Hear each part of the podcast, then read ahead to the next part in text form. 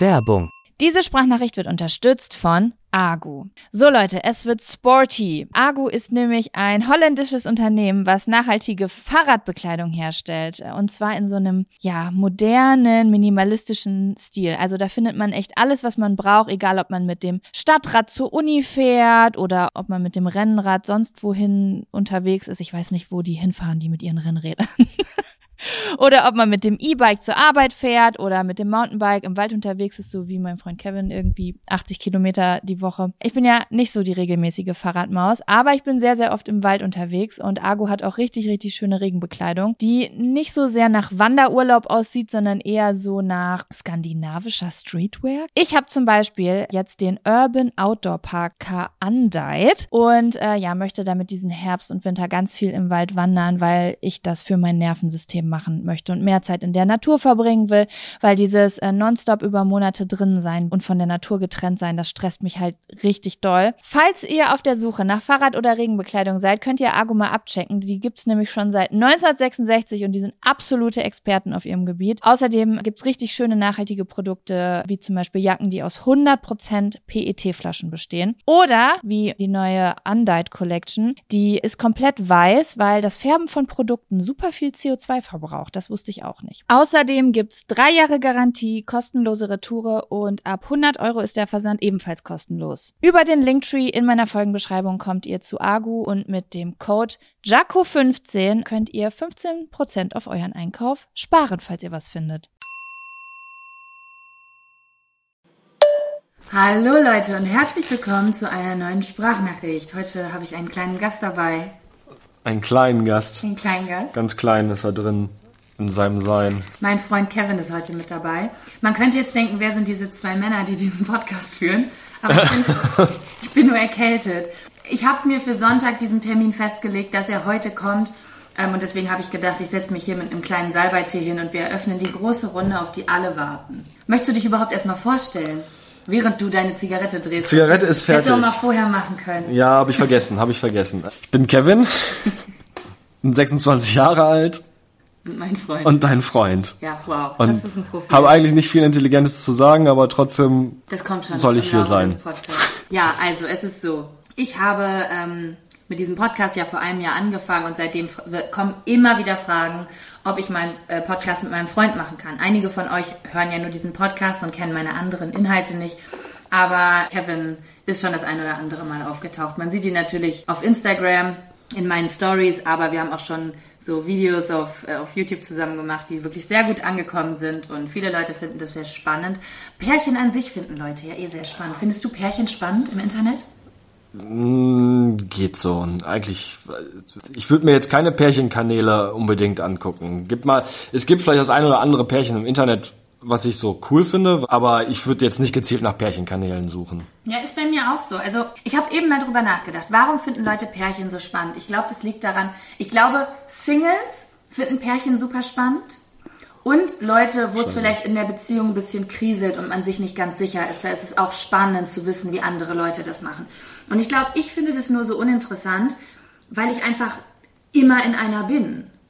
Und die ist in Ordnung. Also denke ich, dass es bei allen anderen auch so ist, genauso langweilig wie bei uns. Deswegen gucke ich mir das nicht an. Auf der anderen Seite wiederum finde ich es manchmal spannend, Leuten dabei zuzugucken, wenn sie zum Beispiel von Insta auf Instagram ein Kind kriegen und dann in ein neues Haus ziehen. Dann finde ich das auf einmal mega spannend, weil ich das nicht kenne. Ja, sowas finde ich dann auch, ja, aber das ist, dann geht's ja auch mehr nicht um das Pärchen, sondern dann geht's um die Aktivität, die die zwei ja, gerade zusammen machen. Ja, stimmt auch wieder. Na, ist ja auch scheißegal. Auf jeden Fall, wir wissen es alle, Pärchen-Content ist beliebt und ihr habt immer sehr, sehr viele Fragen dazu und deswegen habe ich euch auf Instagram Nachfragen äh, gefragt. Und da habe ich nach Fragen für uns gefragt. Und ihr seid versaute kleine Schweinchen. Ja, ich muss aber auch fairerweise dazu sagen, dass in der Umfragerunde ich gesagt habe, das Thema Love and Sex, Sex bietet sich an. Deswegen ja, ja, ist jetzt ja. kein Wunder, dass so viele Sexfragen reinkamen. Aber es kamen wirklich sehr viele Sexfragen rein. Und Kevin hat die Fragen nicht angeklickt. Ich habe ihm eben mein Handy gegeben mit meinen Favoriten, habe gesagt, mach mal Herzchen. Und er hat keine Sexfrage angeherzt. Warum? Nee, Sexleben Weiß ich nicht. Bin ich schüchtern. Rede ich nicht so viel drüber. Hätten wir vielleicht vorher eine Mit- Folge besser als Sex hören müssen. über Chlamydien Wahrscheinlich. und Deep Throats, dann wäre es einfacher geworden. und ich würde sagen, wir labern nicht groß drum rum und beginnen mit der ersten Frage. Hau mal raus, die erste Frage. Streitet ihr und wenn ja, welches sind eure Hot Topics? Hot Topics beim Streiten. Ich würde sagen, es gibt kein wirkliches Hot Topic. Es gibt eher Hot Situations. Im Sinne So von und solche? äh, so und solche. Äh, eher Tage, an denen wir beide eher reizbar sind, an denen es dann voraussehbar immer eher zum Streit kommt oder nicht. Früher Ähm. war das aber anders. Früher war das anders, da haben wir mehr themenbezogen gestritten, aber mittlerweile ist es eher, äh, ich habe einen Furz quer sitzen und pump dich blöd an oder Ich habe PMS. oder das. Wobei ich sagen würde, Hot Topics sind, wenn dann, obwohl in letzter Zeit auch nicht mehr so viel, aber Haushalt. Und sonst fällt mir so ein wirkliches Hot Topic, also so ein Thema nicht mehr wirklich ein. Ja, ich glaube auch. Ja, und Haushalt ist wirklich so eine Sache.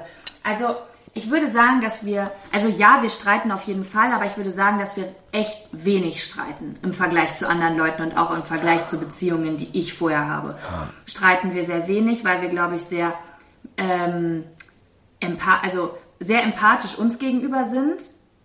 Ich würde eher sagen, weil wir sehr selbstreflekt, also Ja, ja. in, was das angeht. Also, mi- mir ist dann immer schon bewusst, dass ich dich nicht anpampe, weil ich, weil du gerade wirklich was falsch gemacht hast, sondern weil mir was nicht passt. Genau, also immer wenn ich dich blöd anmachen will, das geht früher, hätte ich das einfach so rausposaunt. Und jetzt stelle ich mir immer zuerst die Frage, hat er gerade wirklich was Schlimmes gemacht?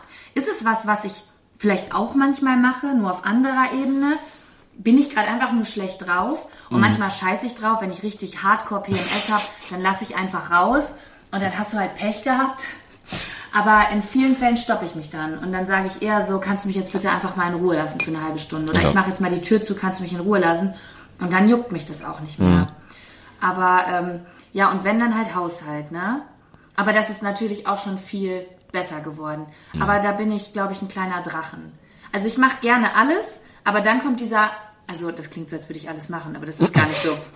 Ich will nur sagen, ich mache manchmal gerne Haushalt, aber wenn ich etwas machen muss, worauf ich gerade keine Lust habe, dann werde ich sauer auf dich. Ach so ist Ja, das. Ah, ja. Das merke ich mir mal fürs nächste Oder Mal. wenn ich überfordert bin und ich weiß, ich muss noch arbeiten und ich mache aber eigentlich den Haushalt, um zu prokrastinieren und dann entwickelt sich diese Angst, weil ich meine Arbeit ja nicht mache, dann werde ich sauer auf dich, wenn du Xbox spielst oder so. Ja, das kenne ich aber auch. Und dann ja. will ich das aber runterfahren, weil ich ja weiß, ja, aber du hast ja gestern das und das gemacht, aber ich krieg dann, ich bin dann trotzdem sauer auf dich, weil ich einfach, das ist, Ja, wenn die Emotionen ins Spiel kommen, denkt man halt auch Ja. einfach nicht mehr rational so. Dann, man will halt einfach mal rauslassen. Ja, aber ich glaube, wir sind auch kein gutes Beispiel, wenn es, also wir sind ein gutes Beispiel, wenn es um Thema einander verstehen und reflektiert sein und so schon, aber ich glaube auch die Leute hören manchmal gerne, ja klar, wir streiten uns jeden zweiten Tag und dann fliegen hier die Tassen und Teller und dann fühlen die sich total gut, weil das bei denen zu Hause auch so ist. Aber ich glaube, da sind wir ein sehr schlechtes Beispiel, weil wir, glaube ich, doch sehr harmonisch miteinander sind. Wo- Wobei es dann doch schon mal manchmal richtig doll kracht. Ja, aber was Dann fliegt jetzt- auch schon mal dein Buch gegen die Wand oder so. Ach so, da warst du gar nicht da, ne? Und dann habe ich das gegen die Wand. nee, ich habe das Buch gegen die Wand geschmissen. Ach, das stimmt, ja, meine ich, Kevin ja. hat mein Steuerbuch gegen die Wand. so das, was ich seit vier Jahren führe, wo so all meine Finanzen drin sind, das hat er halt so gegen die Wand geworfen. Und dann ist der Umschlag abgeplatzt. Danke dafür. Ja, gerne. Ich glaube, da ist der springende Punkt. Es fällt mir nicht leicht in so einer Situation, aber ich gehe dann halt auch lieber einfach raus hier in, im Park, Ja, spazieren. ich mache das auch ge- gerne, aber wenn ich gehe, heißt es dann ja klar, weil du kannst auch nichts anderes als weglaufen. was mich sauer macht, wenn du gehst. Es gibt noch ein, okay, es gibt noch eine Sache über dich, die ich ansprechen muss beim Streiten. Das ist was, was mich wahnsinnig macht. Die größten Streitereien entstehen meiner Meinung bei uns, wenn irgendwas schief geht und Kevin damit nicht klarkommt. Ich erinnere mich, also die großen Sa Topics, Ist wo wahr. ich mich erinnere, dass du voll schlecht drauf warst oder ausgeflippt bist, ist, als dir mal dein Handy auf dem Klo runtergefallen ist und keiner sich getraut hat, dich einen ganzen Tag lang anzusprechen. Das Allerkrasseste war, ich werde jetzt die Flughafengeschichte erzählen. Oh, ja. Das ist für mich, Muss ja sein. Das war, das war für mich persönlich der schlimmste Streit. Weil ich weiß, ganz oft, wenn wir streiten, geht's dir wirklich schlecht und mir überhaupt nicht. Manchmal ist es sogar so, dass du richtig wütend oder traurig bist und ich muss mich wegdrehen, weil ich lachen muss. Aber dann warte ich darauf, wieder aggressiv zu werden, damit ich wieder mitmachen kann, weil es so fies wäre, in so einem total dramatischen Moment zu lachen. Aber weil ich mich so sicher fühle. Wir haben keine, ich habe nie Verlustängste, wenn wir streiten oder so. Und meistens, ich brauche fünf Minuten, lass Dampf ab und dann bin ich wieder gut drauf und dann lache ich und sag, na, du siehst du mal. Ja, so schnell geht's bei mir nicht. Und das geht bei ihm nicht. Und das musste ich leider lernen. Weil dann gehe ich hin, das habe ich früher immer gemacht, dann bin ich zu dir hingegangen und habe gesagt, wollen wir uns vertragen? Und dann hast du aber gesagt, nein. Und warst richtig unfreundlich. Und dieser Korb hat mich wieder so aggressiv gemacht, dass ich Ganz wieder so, angefangen Ja, alles wieder habe. von vorne los. Richtig. Ja. Und der krasseste Streit für mich, also wo es mir wirklich richtig schlecht ging, war in Singapur am Flughafen. Wir sind letztes Jahr nach Bali geflogen und äh, wir sind nicht in einem durchgeflogen, ich weiß gar nicht, ob man das kann. Auf jeden Fall sind wir von Deutschland nach Singapur und von Singapur nach Bali geflogen. Und wir haben das erste Mal über so eine etwas ungewöhnlichere Plattform unseren Flug gebucht, was am Ende zur Folge hatte, dass diese Plattform nicht berechnet hat, dass wir den maximalen Aufenthaltsort in äh, Aufenthalt, die maximale Aufenthaltszeit in Singapur haben, die wir benötigen würden, um umsteigen zu können. Bedeutet, wir haben halt gedacht, ja, dreiviertel Stunde reicht locker und dann Pustekuchen. Pustekuchen waren wir halt eine halbe Stunde zu spät da, also der Flug hat eine halbe Stunde länger gebraucht. Und du dann- brauchst ja schon eine halbe Stunde aus dem Flugzeug wieder rauszukommen. Genau, und somit haben wir ganz knapp unseren Flug nachts von Singapur nach Bali verpasst. Ja, und Kevin? Also, was macht man dann? Du stehst da so und da ist ein Typ, ich sag, Entschuldigung, ist der Flieger noch da? Nein, der ist schon weg. Dann such, will man ja jetzt schnell ein Pro Problem lösen, weil wer, wer sitzt gern in Singapur auf dem Flughafen fest? Nachts? Niemand. Außer Kevin. Außer Kevin. Denn Kevin schmeißt sein Handy auf den Boden und setzt sich hin und sagt, dass er da jetzt nicht mehr weggeht. Ja, und äh, dann ist ein riesengroßes Drama entstanden, weil ich, ich habe wirklich, ich weiß noch, ich habe richtig wütende Ansagen gemacht, habe gesagt, du reißt dich jetzt zusammen, benimm dich nicht wie ein kleines Kind, steh jetzt auf, wir gehen dahin, meinetwegen kannst du eine Woche nicht mit mir reden, aber wir lösen jetzt dieses Problem. Umso schneller wir uns darum kümmern, umso größer ist die Wahrscheinlichkeit, dass die unseren Anschlussflug bezahlen. Hat ihn nicht interessiert. Er hat gesagt, nö, ich bleib hier sitzen, ich brauche jetzt halt meine Zeit. Und er mich losgelaufen und habe gesagt, ich gehe jetzt da und dahin, keine Ahnung, wo das ist, mein Akku ist leer, wenn wir uns nicht mehr finden, ist es dein Problem. Bin gegangen, er ist trotzdem sitzen geblieben. Ich muss erst mal runterkommen. Ich hätte mit keinem mehr reden können, ohne ihn anpumpen zu können. Ja, und das ist dann auch richtig eskaliert. Ja. Wir haben dann noch irgendwelche Büros zusammen am Ende gesucht und haben uns angeschrien. Ich habe mich noch mit der Tante am Schalter angelegt. Ja, und du bist richtig wütend gewesen, hast dich mit der noch angeschrien. Und es ist so geendet, dass ich zum Schluss einen Gang entlang gegangen bin und vor Wut an meinen eigenen Haaren gezogen habe. Da saß, ich weiß es noch, da saßen Asiaten und die haben mich angeguckt, als ob ich eine Verrückte wäre. Und ich habe meinen Zopf aufgerissen und habe vor Wut an meinen Haaren gerissen und habe gegrunzt und habe meine Tasche in die Ecke geworfen. Die haben gedacht, ich bin verrückt. Und alles nur, weil ich nicht geraucht hatte. Alles nur, weil du nicht geraucht hattest. Wirklich. Und das ist der Grund. Kinder, lasst die Finger von den Drogen.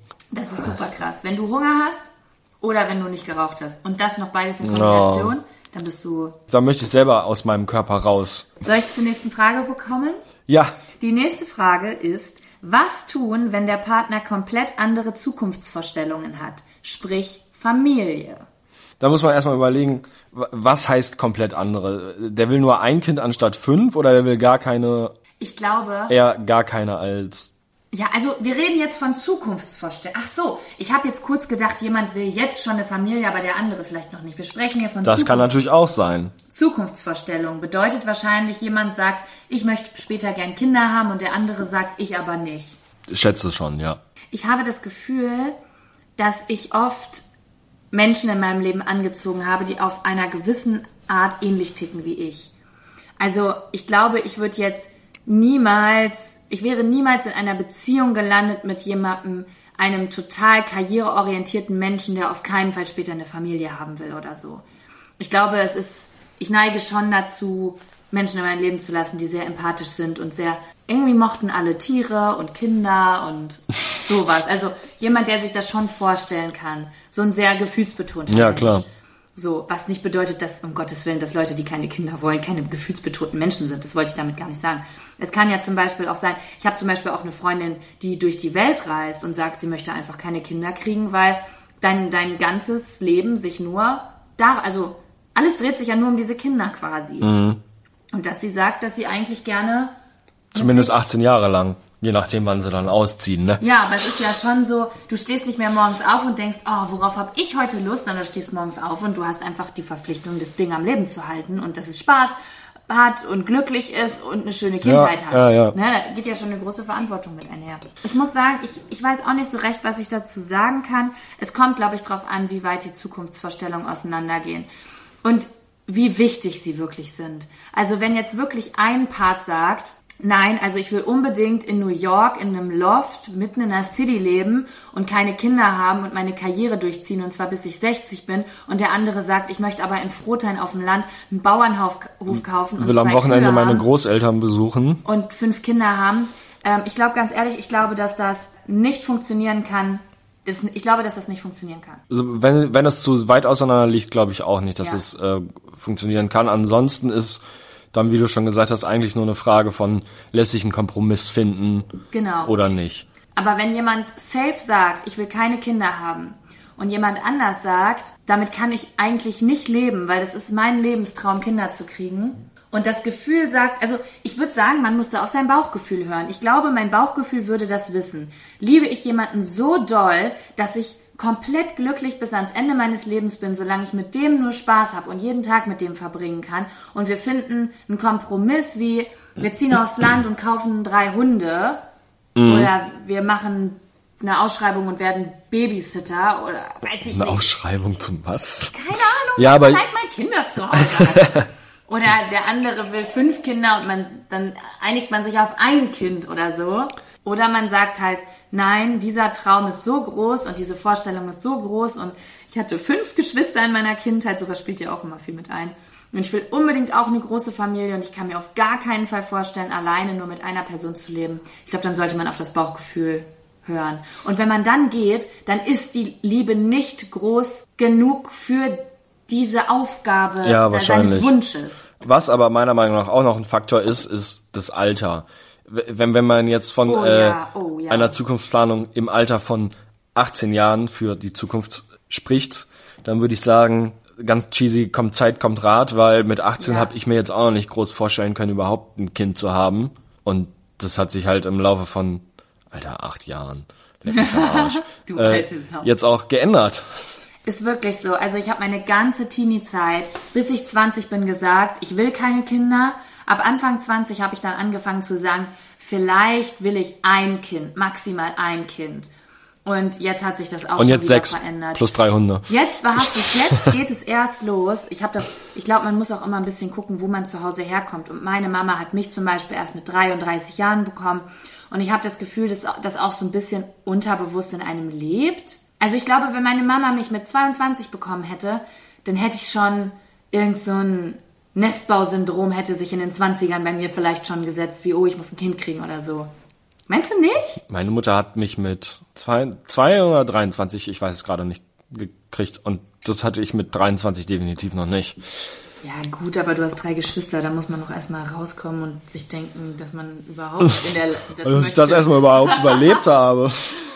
Wenn diese Frage von Leuten kommt, die irgendwie 17, 18, 19 sind, abwarten. Ganz ehrlich, das regeln manchmal auch die Hormone. Ihr wisst gar nicht, was passiert. So ab en, in Ende 20, je nachdem, wo ihr wohnt. Wenn ihr auf dem Land wohnt, geht das vielleicht Mitte 20 los. Wenn ihr in Berlin wohnt, geht das erst Mitte 30 los.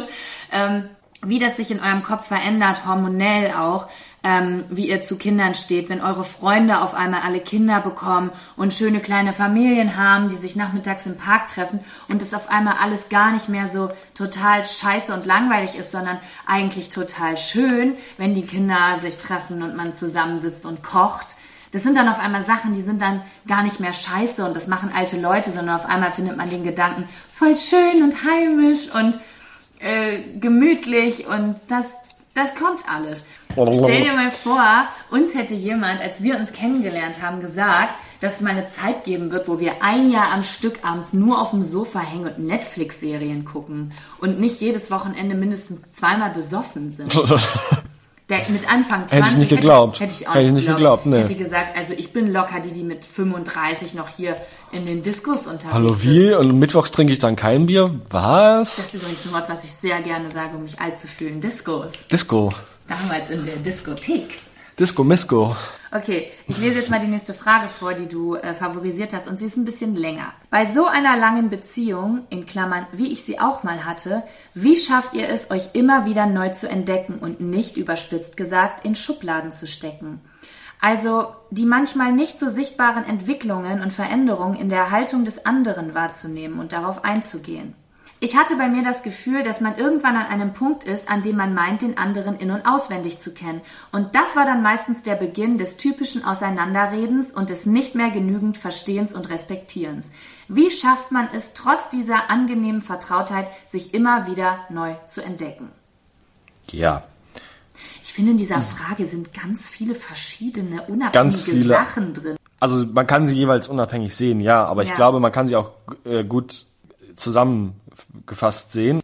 Das The Überthema ist, glaube ich, eigentlich neu entdecken. Sich, also, dass man, das ist dieses typische, wo Leute vor Angst haben, dass man sich nicht mehr frisch verliebt, dass es zur Gewohnheit geht. Aber ich glaube, die Fragestellerin hat hier auch persönliche Probleme mit reingebracht, wie zum Beispiel, wie schafft man es, sich nicht gegenseitig in Schubladen zu stecken. Es ist ja normal, dass sich jeder Mensch über einen Zeitraum von wer weiß wie vielen Jahren verändert. Wir sind ja auch nicht mehr, was wir gerade eben gesagt haben, das, was wir mit 18 ah, waren. Jetzt verstehe ich. Und sie schreibt, dass man das noch wahrnimmt und nicht jemanden in eine Schublade steckt und ihn so wahrnimmt, als würde er sich gar nicht mehr verändern. Ja. Sie schreibt nämlich also, die manchmal nicht so sichtbaren Entwicklungen und Veränderungen des anderen wahrzunehmen und darauf einzugehen. Ja. Diese Frage kam übrigens sehr häufig. Echt? Das ist die häufigst gestellteste Frage neben und die damit einhergehende Sexfrage, die eigentlich eins zu eins mit in diese Kategorie gehört. Wie schafft man es, sich nicht auseinander, also wie schafft man es dem Alltag zu entgehen, dass es nicht langweilig wird, dass man nicht das Gefühl hat, dass es dieses das kann ich eigentlich zusammenfassen aus tausend Fragen. Sich nicht eingesperrt zu fühlen, sich nicht gefangen zu fühlen in einer Gelangweiltheit, sich trotzdem noch frisch verliebt zu fühlen und so weiter. Also das ist ein ganz großes Fragen, ein Fragenkatalog ist das gewesen. Ich habe da sehr viel zu, zu sagen, aber ich würde dir jetzt einfach mal den Vortritt lassen.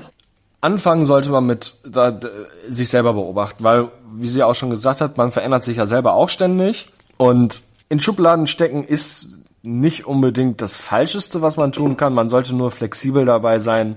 Die, die Schubladen sollten flexibel sein. Das heißt, wenn man den einen vielleicht in die eine Schublade äh, eingeordnet hat und der, der, man wird dann doch von dieser Person überrascht, was man jetzt gar nicht erwartet hätte, was gar nicht zu dieser Schublade passt, Bist du noch überrascht von mir? Äh, seltener als früher, aber den, den, zu ein oder andere Mal. Aber wann? Fällt dir was ich, ein? Kein konkretes Beispiel gerade, leider. Also ich bin nicht überrascht von dir. Ach. Also ich weiß ja schon, ich kann deine Sätze beenden. Da würde ich meine Hand ins Feuer legen. Ich würde jetzt mal wagen zu behaupten, sehr häufig kommt, steht ja die Frage im Raum, soll man jemanden verlassen, wenn es langweilig wird? Ein typisches Thema zwischen Freundinnen. Eine Freundin kommt zu dir und irgendwann beichtet sie dir, ich bin gelangweilt. Es ist irgendwie so alltäglich. Ich gucke vielleicht wieder jemand anderen manchmal auf der Straße an. Die Verliebtheit ist weg, das Bauchkribbeln ist weg. Bei manchen geht es schon nach zwei, drei Monaten.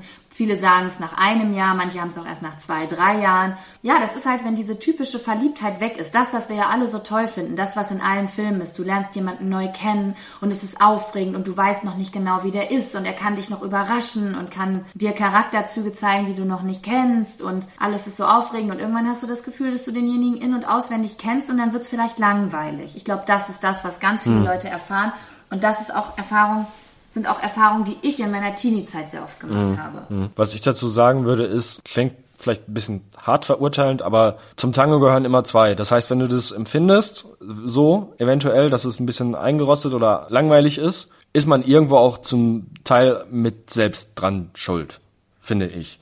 Weil ähm, du kannst es zum einen versuchen, wieder romantischer zu machen oder aufregender. Ich meine, man tendiert natürlich dazu, so man kennt sich gut untereinander, man äh, furzt vielleicht mittlerweile voreinander und es wird halt bequem und man liegt auch gerne auf dem Sofa und guckt Netflix. Aber ähm, am Ende des Tages sind wir so soziale Wesen und äh, soziale, so, sozialer Kontakt geht über mehr als nur eine Person hinaus, damit wir uns wohlfühlen und man kann selber und eigenständig einfach dafür sorgen, dass es wieder aufregender wird. Wenn, wenn das natürlich, wenn, wenn man das natürlich versucht und es komplett auf taube Au- Ohren stößt, dann muss man sich grundsätzlich über was Gedanken machen, klar. oder wenn man selber merkt, dass man da auch gar nicht den Antrieb für hat, das mit dieser Person jetzt so zu tun, dann sollte man sich da auch selber über grundsätzlich Gedanken machen über mhm. was. Aber ansonsten, wenn man es wirklich will, klappt's auch irgendwie. Ja, und ich glaube, man muss eine Sache verstehen. Und ich glaube, das, was ich jetzt sage, ist das Wichtigste, was ich jemals über Beziehungen gesagt habe in, in meiner Welt. Mhm. Das musste ich lernen. Wenn du einen Menschen kennenlernst, und es ist aufregend. Es ist wie im Film. Es fühlt sich ja wirklich am Anfang manchmal an wie im Film. Oh mein Gott, er hat geschrieben und oh mein Gott, er will sich nochmal mit mir treffen. Und dann trifft man sich und man kommt zusammen und man unternimmt, man geht das erste Mal ins Kino und äh, man küsst sich das erste Mal und man schläft das erste Mal miteinander und man frühstückt das erste Mal im Bett miteinander. Das sind ja alles ganz viele tolle erste Male. Das bleibt niemals so, wenn du eine Sache nicht verstehst. Wenn du immer so lange mit jemandem zusammenbleibst, bis du jemanden so gut kennst, dass Alltag einkehrt und diese Schmetterlinge im Bauch weg sind, wirst du dein ganzes Leben lang nur Menschen konsumieren. Du wirst dir immer jemand Neuen suchen, ja. wie ein neues Buch, wie einen neuen Film. Es wird ganz aufregend, du wirst diese ganzen Glücksgefühle haben, die man am Anfang hat. Und wenn die weggehen, wirst du denken, das ist nicht der richtige, das muss für immer so bleiben, weil irgendwer mal gesagt hat, man muss für immer verliebt sein, so wie am Anfang, aber Liebe funktioniert äh, einfach ganz anders. Nee, weißt du was? Nein, es ist nicht wirklich Disney. Disney. Schuld, aber weißt du was? Die Leute wollen es ja auch sehen und es ist auch schön und es ist eine tolle Unterhaltung. Und Disney zeigt ja aber auch nur die ersten drei Monate der Kennenlernphase. So ist es dann ja auch vielleicht für uns. Ja, aber, aber Filme zeigen ja auch Menschen, die in Ehen leben, wo der Alltag eingezogen ist und die sich dann trennen und dann doch wieder zusammenkommen und sich ja. neu verlieben und erkennen, dass sie einfach ihre Beziehung haben schleifen lassen. Ja. Du kannst halt nicht mit jemandem zusammenkommen, jeden Tag nur mit diesem jemanden, und das ist ja ganz oft der Fall, nur mit dem rumhängen, immer dasselbe machen bis man im Grunde genommen weiß, wann der andere furzt, wann der andere kackt und so weiter, immer wieder über dieselben Sachen reden, bis sie langweilig sind und wenn das zu Ende konsumiert ist, sich einen neuen Menschen suchen. Mhm. Das kann, also, das kann man schon machen, aber ich glaube, dann wird man niemals, und das ist nicht schlimm, ne, das kann jeder ja für sich selbst entscheiden. Wenn jemand sagt, ich möchte gern mein ganzes Leben lang frisch verliebt sein und ich, es ist total okay für mich, dieses immer wieder ja. eine neue Person zu konsumieren, mhm dann ist das in Ordnung. Aber Liebe ist etwas anderes. Liebe ist mehr als das, weil wir heulen immer, wenn wir, wenn irgendein Hollywood-Schauspieler, irgendeine Hollywood-Schauspielerin in einem äh, äh, Luftballon abholt, dann heulen wir und ich heule dann auch. Aber wo wir auch heulen ist, wenn wir im Fernsehen glückliche 80-jährige Pärchen nebeneinander sitzen ja. sehen. Und das, wenn die nebeneinander sitzen und nett zueinander sind und sich anlächeln, dann, und du das willst, dann musst du mehr geben als das. Ja, da, da muss man auch anfangen, die äh, Menschen nicht nur zu kon die Geschichte de, dieses Menschen nicht nur zu konsumieren, sondern Sinn und Zweck einer Partnerschaft ist ja auch irgendwo dann die gemeinsame Geschichte zusammenzuschreiben. Ja. Ja, und nicht nur zu sagen, oh, ich liebe es, wie er dafür sorgt, wie ich mich fühle, sondern jemand anderen auch anzugucken und zu denken, oh mein Gott, ich liebe, wie der immer in sich hineinlächelt oder ich liebe es, wie er anderen Menschen immer hilft oder ich liebe es, dass er so unschuldig ist oder ich liebe es, dass er sich immer so stark macht für oder dass er, ich liebe es, dass du immer das Bett morgens machst. Nicht immer, aber. Ja, aber für mich. Ich komme ja. da rein und ich lächle, weil ich denke, das hat er eigentlich für mich gemacht. Weil so. ich es total äh, überhaupt keinen Sinn darin sehe, das Bett überhaupt zu machen. und für mich ist Bis heute das nicht. das Wichtigste auf der Welt. Und ähm, ich, ich, ich sage das immer nicht gerne. Aber ich glaube, um von diesem Konsumieren in tieferer Liebe zu landen, weil tiefe Liebe fühlt sich anders an als frisch verliebt sein. Tiefe Liebe ist eine Basis und da hat man vielleicht zwischendurch mal kleine Verliebtheitsmomente. Manchmal habe ich das. Du liegst auf dem Sofa, ich weiß, wir ja. gucken gleich einen Film ja. und auf einmal denke ich, oh mein Gott, ist das schön mit ihm und dann muss ich deinen Kopf kraulen und dich ganz toll drücken und sagen, hey, ich dich liebe. Aber ganz oft ist es auch einfach nur ganz normaler All Alltag. Oh, Alter, geh mal aus dem Weg. Boah, kannst du die Tür zu machen? Du nervst mich. Du stinkst, geh mal du duschen. Stinkst, geh duschen. Das gehört halt auch dazu. Aber um da anzukommen, dass man da nicht denkt, äh, oder äh, oder oh, wie langweilig, da muss man durch Krisen durch. Ja. Wir hatten auch Krisen. Wir waren auch zweimal getrennt. Kevin hat mit mir Schluss gemacht und ich habe schon mal mit ihm Schluss gemacht, weil wir nämlich genau an diesen Punkt gekommen sind, dass wir uns fertig konsumiert hatten. Ja. Und dann ist man aber weg. Und dann kommt dieser schwierige Prozess, in dem man rausfinden muss, bin ich gerade traurig, weil ich jemanden liebe oder bin ich traurig, weil ich nicht allein sein kann. Ja. Und da würde ich sagen, gibt es nicht das große Schicksal, das sagt, der ist deine Bestimmung, sondern das ist eine Entscheidung. Ja, ich würde sagen, man muss sich dafür entscheiden. Es ist definitiv auch eine Entscheidung. Also Ja. definitiv. Ja, und jetzt ist natürlich die Frage, wie kann man sich immer wieder neu entdecken? Und ich würde sagen, wenn man selbst das Bedürfnis hat, dass die Beziehung wieder frischer wird, darf man nicht wütend auf den anderen werden, weil sie es nicht ist. Das passiert ganz oft. Man muss selbst was machen. Wie du eben schon gesagt Ja, hast. ja. Ne? Das hast du gesagt, man tanzt den Tango nicht allein. Ein Tango, zum Tango gehören immer zwei. Ja, genau. Weil das Problem ist ja eigentlich gerade in deinem Kopf. Der andere ist ja vielleicht gerade total zufrieden mit dem. Richtig. Ist, weil er vielleicht gerade gar nicht gelangweilt ist, weil er andere Dinge zu tun hat. Weil es ist immer deine Realität, die du nur sehen kannst. Und Ja. an, an deiner Realität ist halt nicht jeder andere schuld, sondern zu Minimum 50 Prozent du selber. Wenn du sagst, unsere Beziehung ist langweilig zum anderen, bedeutet das nicht, dass die Beziehung für alle Beteiligten langweilig ist. Das bedeutet, dass du die Beziehung langweilig findest. Und ähm, das ist natürlich gar nicht schlimm. Dazu hast du das Recht. Dazu, das habe ich Also. auch schon gehabt. Und dann ist es gut, wirklich. Also mein Tipp wäre, wirklich sich Zeit dafür zu nehmen. Nicht zu erwarten, so, okay, Schatz, unsere Beziehung ist langweilig. Ich möchte, dass du mich jetzt wieder überrascht. Solche Dinge habe ich auch schon bei dir gemacht. Das geht total nach hinten. Der Kerl wird deinen Erwartungen, das wird alles überhaupt nicht so sein, wie du das willst. Kann er auch gar nicht mehr, weil du ihn, also, weil man jemanden damit auch, je nachdem, wie man es natürlich formuliert, auch äh, sehr unter Druck setzt und Ja. seine, die eigenen Ansprüche auch sehr hochschraubt, weil ich habe ihm ja jetzt gesagt, er soll mich überraschen, also muss jetzt einfach was Krasses kommen. Ich würde sagen, in 80% der Fällen würde es in einer Enttäuschung ja. enden. enden. Ja. Aber was, was, was viel schlauer in so, zum Beispiel in so einer Situation wäre, überraschst du ihn doch einfach mal. Ja, oder auch einfach ansprechen. Oder auch Das einfach mache ich sehr gerne. offen und ehrlich, Zu genau. dir sagen, ich, ich kündige sowas ganz groß an, im großen Stil. Ich sage dann, Schatz, ich habe schon wieder gesagt, heute Abend in der Küche, wir müssen sprechen. So. Und ähm, dann gemütlich. Also nicht so, oh ernst, wir sitzen da jetzt in der kalten Küche mit Neonlicht oder so, sondern ich setze mich dann gemütlich hin. Tee, dann, Zigarette. Genau, und dann sage ich nicht, oh, unsere Beziehung ist langweilig, sondern dann sage ich einfach genau, wie es ist. Mir ist im Moment total langweilig. Ich habe das Gefühl, auch wir leben gerade so ein bisschen aneinander vorbei. Können wir vielleicht die Tage mal was machen? Können wir zusammen in die Sauna gehen? Können wir ins Kino gehen? Wollen wir morgen vielleicht mal anstatt vor Netflix zu hängen, einen Spieleabend machen und hier ein bisschen Karten spielen, uns mit Freunden treffen, ein bisschen wieder rauskommen und auch ein paar neue Sachen ausprobieren? Und mein persönlicher Nummer eins Tipp, aber ich weiß nicht, ob das bei anderen Leuten auch so funktioniert, zusammen reisen gehen. Und wenn es nur zwei, drei Wochen sind, mit dem Rucksack vielleicht einfach mal was Neues erleben. Irgendwo hin, wo man noch nicht war. Und auch nicht nur rumliegen am Strand, sondern wirklich so. Also das hilft mir ganz doll bei uns immer. Gerade wenn wir zu, zu Hause sind und ich bin so, so ein bisschen der Workaholic hier, der immer unter Stress steht. Und äh, auf Reisen tauschen wir immer so ein bisschen die Rollen. Dass man in neuen Situationen jeder mal wieder auch eine neue Rolle einnehmen kann. So wie Kevin dann die Verantwortung übernimmt für die ganzen Papiere und ich mich mal zurücklehnen kann.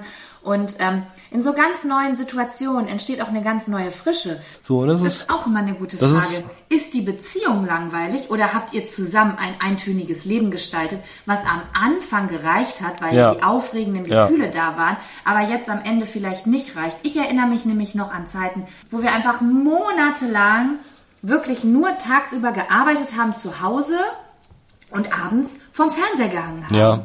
Und irgendwann platzt dir der Kragen. Du kriegst keine neuen Eindrücke von, von Orten, von Menschen, von Gesprächen, von Essen, von gar nichts. immer die gleichen Gesichter. Ja, genau. Also da wirklich mal gucken, was, und das müssen keine großen Sachen sein. Es geht, glaube ich, grundsätzlich eher darum, macht einfach was zusammen, was nicht nur Alltag ist. Genau. Ja. Äh, was du vorhin noch gesagt hast, ist, dass man sich auch mal ruhig zusammen hinsetzen kann und so ein Thema ansprechen kann. Ja. Ist, was ich dann noch ergänzen wollte, ist einmal für den Empfänger, also für denjenigen, mit dem sich hingesetzt wird, nicht gleich persönlich angegriffen fühlen, weil die, und das gilt aber natürlich auch gleichzeitig für den Sender, sorgt eventuell dafür, dass die Person das auch richtig versteht und sich nicht persönlich angegriffen fühlt, weil wenn man so das, das erste Mal das kriegt und ähm, von dem Gegenüber, das kann halt einen schon mal so ein bisschen schockieren, besonders wenn äh, man in seiner eigenen Realität das eigentlich überhaupt gar nicht so gesehen hat, so. Und dann fühlt man sich vielleicht auch schon mal persönlich angegriffen, wie im Sinne von will die andere Person mir jetzt sagen, ich bin langweilig, aber da irgendwie immer noch betonen, dass es nicht nur um die eine Person geht, sondern dass es, dass es halt einfach gerade ein gemeinsames Verschulden ist. Ja. So, das, Ja, und auch an denjenigen, dem langweilig ist quasi in der Beziehung. Es wäre schon gut, wenn ihr kein Feindbild vor Augen habt, wenn ihr in dieses Gespräch geht. Ja, nicht genau, genau. Eigentlich bin ich total genervt von ihr oder ihm und der muss sich jetzt mal anstrengen, um mit mir in einer Beziehung bleiben zu dürfen. Sowas nicht. Also solche Gespräche machen wirklich nur Sinn, wenn ihr euch hinsetzt und wirklich denkt, ich möchte mit dieser Person zusammen im Team ein schönes Leben kreieren, was aufregend ist und uns glücklich macht. ja, genau. So, also immer im Team denken. Nächste Frage einer Zuschauerin. Wie geht ihr mit der Nacktheit vor dem anderen um? Viele haben ja nach jahrelanger Beziehung noch Hemmungen. Beziehungsweise habt ihr euch von Anfang an wohlgefühlt, wenn ihr vor dem anderen nackt gewesen seid? Großen, dicken Knutscher. Ich ja. Muss ich mal einfach so sagen. Ich habe mich schon immer einfach ausgezogen und hatte kein Problem damit, vor dir nackt zu sein. Ich glaube, das ist auch so ein gesellschaftliches Mann-Frau-Ding. A, glaube ich erstmal, dass Leute, die Komplexe mit was haben, sei es nun Frau oder Mann, diese Probleme haben. Und ich glaube, dass aber nochmal ein größerer Teil Frauen Komplexe hat. Also ich glaube, dass äh, vielleicht manche Männer, wenn es um die Penisgröße geht oder so, das ist ja auch so ein gesellschaftliches Ding. Wahrscheinlich. Aber irgendwie habe ich das Gefühl, dass es auf Frauenseite ein größeres Thema ist. Glaube ich aber sich auch. nackt zu zeigen, weil da geht's ja nicht nur um die Mumu, da geht's auch um die Brüste, da geht es um Dehnungsstreifen, da geht es um Den Arsch. den Arsch und äh, zu dick, zu dünn, was auch immer. Ich glaube, ich bin mein ganzes Leben lang nie gerne nackt vor Menschen rumgelaufen. Äh, ich hatte da kein großes Problem mit, aber ich habe nie gerne meine Genitalien gezeigt. Das war mir unangenehm. Ich habe mich damit nicht wohl gefühlt. Das ist ja auch ein ganz eigenes Thema für sich, ne? Frauen und ihre Gen Genitalien. Aber in der Zeit, wo wir uns kennengelernt haben, äh, habe ich mich sehr, sehr wohl in meinem Körper gefühlt. Weil da hatte ich nämlich äh, vor, ich glaube, ein Vierteljahr vorher eine ganz schlimme Trennung hinter mir, in der ich super viel abgenommen hatte. Und das war mein größtes Problem als Teenager, dass ich abnehmen wollte. Also habe ich mich sehr schlank gefühlt, als wir uns kennengelernt haben. Und ich muss dazu sagen, dass du auch eine Person bist, die einem ein sehr sicheres Gefühl gibt, wenn man nackt ist. Okay. Auch jetzt. Also zum Beispiel Ich weiß nicht, wie ich das mache, aber ich kann es dir mal erklären. Das ähm, aktuell zum Beispiel befinde ich mich immer in einer Phase, wo ich mich nicht so wohl nackt mit mir selber fühle. Ich habe einfach durch mein, äh, meine Rückenproblematik im Winter viel gelegen, habe sehr viel gegessen und ich habe sehr viel zugenommen und befinde mich jetzt einfach, mein Körper hat sich verändert. Nicht viel, aber so ein bisschen. Ich habe gedacht, gar nicht so viel. Gestern habe ich aber Videos aus Indien vor zwei Jahren gesehen, habe gesehen, oh doch, da habe ich doch ganz schön was zugenommen. Naja, auf jeden Fall. ich auch. Auf jeden Fall ist es so, dass ähm, ich mich dann sehr unwohl nackt schon fühle. Also nicht so schön und weiblich, wie ich. Also ich, natürlich weiß ich, dass das genauso schön und genauso weiblich sein kann. Aber für mich ist es jetzt erstmal ein Komplex an sich. Und du bist aber jemand, der da nie einen Unterschied macht. Nee. Du redest über mich und meinen Körper, wenn ich nackt bin, als wie ich mir vorstelle, wie ein Mann über ein Supermodel redet, das an einem vorbeiläuft. So kann ich reden? Naja, du machst mir so viele Komplimente oder reagierst so positiv auf meinen Körper und sagst so Mhm. okay. viele Dinge darüber, dass ich das überhaupt nicht verstehe. Am Anfang habe ich manchmal gedacht, du, äh, du meinst das nicht ernst oder du machst, sagst es für mich oder so. Aber ähm, das, deswegen fällt es mir nicht schwer, nackt vor dir zu sein. Verstehe, okay. In man manchmal, wenn ich so im Schlafzimmer stehe und ich weiß, das Sonnenlicht kommt jetzt von der Seite und würde sehr viel hässliche Sachen zeigen, die ich an mir nicht so gerne mag, dann drehe ich mich vielleicht mal ein bisschen weg oder so, weil es mir sogar dann, aber das ist halt das Bild, was ich auf, von mir auf mich habe. Ja. Aber ich weiß, dass du das nicht von mir hast. Hm, Definitiv nicht. Wir haben zwei sehr unterschiedliche Bilder von dir. das ist mir klar. merke Ich, ich, ich bin der Meinung, meins ist das Realistische, er ist der Meinung, seins ist das Realistische.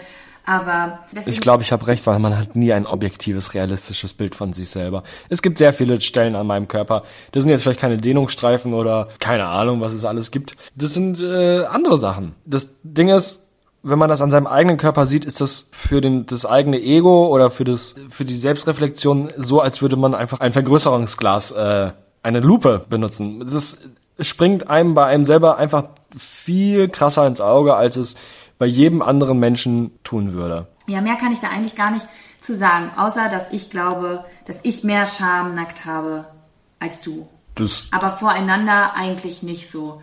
Weil du mir, ja, aber wenn das anders wäre, wenn du mich regelmäßig kritisieren würdest und vielleicht so Sachen sagen würdest wie, hm, ja, hast aber auch ganz schön Zellulite. Keine Ahnung, ob Menschen sowas sagen. Ich glaube dann, und ich glaube, dass viele Menschen sowas in ihrem Leben schon mal gehört haben. Gerade so in der Teenie-Zeit vielleicht, da ist man mit irgendeinem Vollidiot zusammen, der einen dann kritisiert. Ja, ja. Oder auch Männer, die da mit einer Frau zusammen sind, die vielleicht auch keine Lust mehr hat eigentlich und dann fängt die an, den verändern zu wollen und so, weißt du? ja, na klar. Ja, ich glaube, dass jeder sowas früher oder später auf irgendeine Art und Weise zu hören kriegt von irgendeiner Person, die man eigentlich aber sehr hochschätzt und sich dann einfach da ein bisschen mehr einredet, als es wirklich der Wahrheit entspricht einfach. Ich bin bis heute noch ziemlich auf meine unreine Haut versessen und du sagst immer, Du hast überhaupt keine unreine Siehst du? Haut. Du hast vielleicht einmal im Monat einen Pickel. Siehst so wie du? jeder Mensch auf der Welt. ja.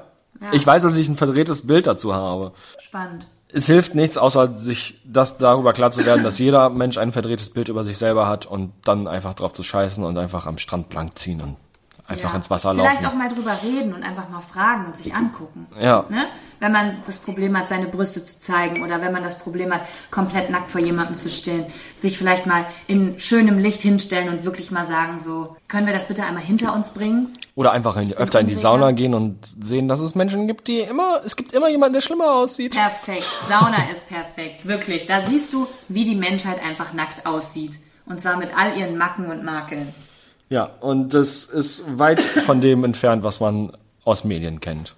Ist halt einfach so. Mhm. Diese Menschen sind nicht unrealistisch, aber sie sind halt einfach nicht die Norm. So, kommen wir zur nächsten Frage. Habt ihr das Gefühl, abhängig voneinander zu sein? Beziehungsweise, falls nein, was gibt euch das Gefühl, unabhängig in der Beziehung zu sein? Woran merkt ihr das? Was tut ihr dafür? Gute Frage, würde ich aus dem Bauch heraus mit Jein antworten. Ich würde schon sagen, dass ich irgendwo emotional ein bisschen abhängig auch von dir bin. Kann ich nicht abstreiten. Aber glaube trotzdem, dass wir zwei sehr eigenständige Menschen zusammen in einem Team sind. Ja. Ja, sag ruhig. Nee, ich bin immer, also das ist auch eine Frage, die ganz häufig kam. Äh, Ich habe das Gefühl, das ist so eine 2019-Frage, so offene Beziehung, unabhängig, da ko- kam- kommen wir gleich auch noch zu, äh, Unabhängigkeit. Und ich finde es so lustig, weil ganz, ganz viele Menschen so unfassbare Angst vor einer Abhängigkeit haben. Ich Ja. habe aber auch manchmal das Gefühl, dass es, dass es nur schön umschrieben ist mit der Angst vor dem Gefängnis Ja, natürlich. Und ich rede jetzt aber einfach mal über das Thema Abhängigkeit und Unabhängigkeit. Natürlich sind wir abhängig voneinander. Mhm. Wir haben eine emotionale Beziehung miteinander, wir lieben uns. Ich bin auch total abhängig von meinen Freunden und von, von meiner Familie. Das bedeutet Natürlich. nicht, dass ich nicht ein halbes Jahr nach Thailand gehen kann Ja. alleine. Aber das bedeutet, wenn jetzt äh, denen was passieren würde, die würden sterben oder die würden sagen, ich will mit dir nichts mehr zu tun haben, dann würde ich mich in dem Moment abhängig fühlen, weil ich, weil ich weinen würde und mich verlassen äh, Ja. fühlen würde. Und ähm, genauso ist es bei uns. Natürlich gibt es Abhängigkeiten, weil man hat einfach eine gewisse Routine. Zum Beispiel, es gibt Tage, wo du zum Beispiel, zum Beispiel jetzt, äh, du, Kevin macht gerade seinen Führerschein woanders und äh, wenn er dann dahin fährt, dann gibt es Zeiten im Monat, da denke ich, Gott sei Dank ist der weg, jetzt habe ich Ja. sturmfrei. Und dann gibt es Zeiten, da habe ich vielleicht gerade hormonell bin ich gerade in der Ecke unterwegs, dass ich eher so ein Beisammensein haben möchte. Und dann bin ich zu Hause und bin ganz traurig und merke schon, dass er nicht da ist. Aber das ist ja was Schönes. Und mir geht's dann ja nicht total schlecht. Ich sitze ja nicht zu Hause und weiß gar nichts mit mir anzufangen. Und sogar wenn das mal kurz eine, eine Stunde so ist oder einen Tag, dann überlege ich mir was und zieh los und, und mache was. Also ja, ich glaube, dieses abhängig voneinander sein ist auch so ein Konstrukt, was ich ganz oft auch bei jüngeren Beziehungen sehe. Dieses, man kann gar nichts mehr ohne, ohne einander machen, so. Aber dann habe ich das Gefühl, Naja, ich glaube, das resultiert oft eher aus einer Situation heraus, weil du kannst es nicht vermeiden, abhängig zu sein, wie du es gerade eben äh, beschrieben hast, in einer Beziehung oder, oder in einer Freundschaft.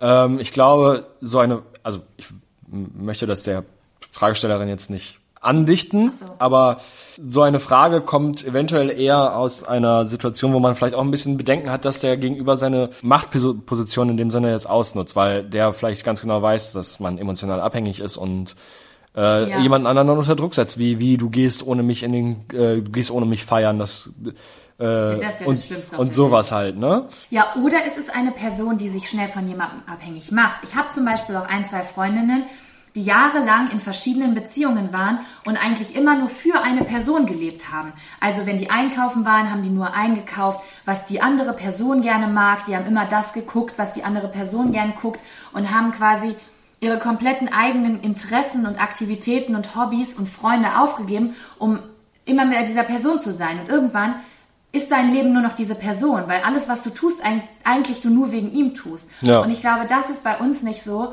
weil wir sehr, wir hängen zwar viel aufeinander, aber wir sind sehr eigenständige Personen. Wir können uns eigenständig gut, wir haben eigenständige Interessen, wir können uns alleine gut ähm, beschäftigen und machen nichts immer nur, weil der andere das macht, sondern sagen, verstehst du, wie ich das meine? Ja, weiß ich, weiß ich, absolut. Ja, ich, ich war ja tatsächlich schon, äh, mein, mein, meine erste etwas längere Beziehung war eben eine solche Beziehung, in der die andere Person so eine Abhängigkeit irgendwo verlangt hat oder ja. sie versucht hat, mir aufzuzwingen in zu einem gewissen Maße.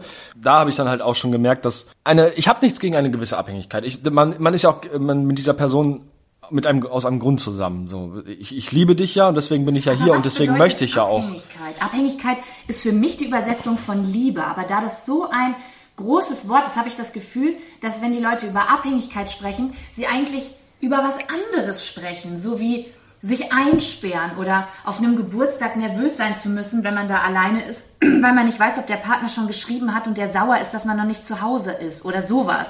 Diese Art von sich gegenseitig einschränken. Wenn die Abhängigkeit besteht, ohne dass es ein gewisses Grundvertrauen da ist, ich glaube, dann wird es etwas Kritisches, weil man dann so sehr davon abhängig von dem anderen ist, dass man zu Hause halt, wie du gerade sagtest, sitzt und äh, eventuell während der andere irgendwo ist ja. und sie gar keinen klaren Kopf mehr fassen kann, weil man ja. die ganze Zeit nur darüber nachdenkt, was macht der andere, spricht er gerade mit äh, einer tollen Person und verliebt sich neu. Also da kann, können wir beide, wir sind ja sehr gut da drin, nur den Tipp geben, lasst euch mal in Ruhe. Ja. Also wenn der andere auf Definitiv. eine Party geht oder zu Freunden geht oder auch nur einkaufen geht, dann lass doch mal das Handy in der Hosentasche. Manchmal, wenn du zum Beispiel, wenn, du, wenn Kevin sich mit seinem Freund Nils trifft mir ist manchmal dann langweilig zu Hause. Dann denke ich, oh, ich könnte ja mal so schreiben, wie es ist.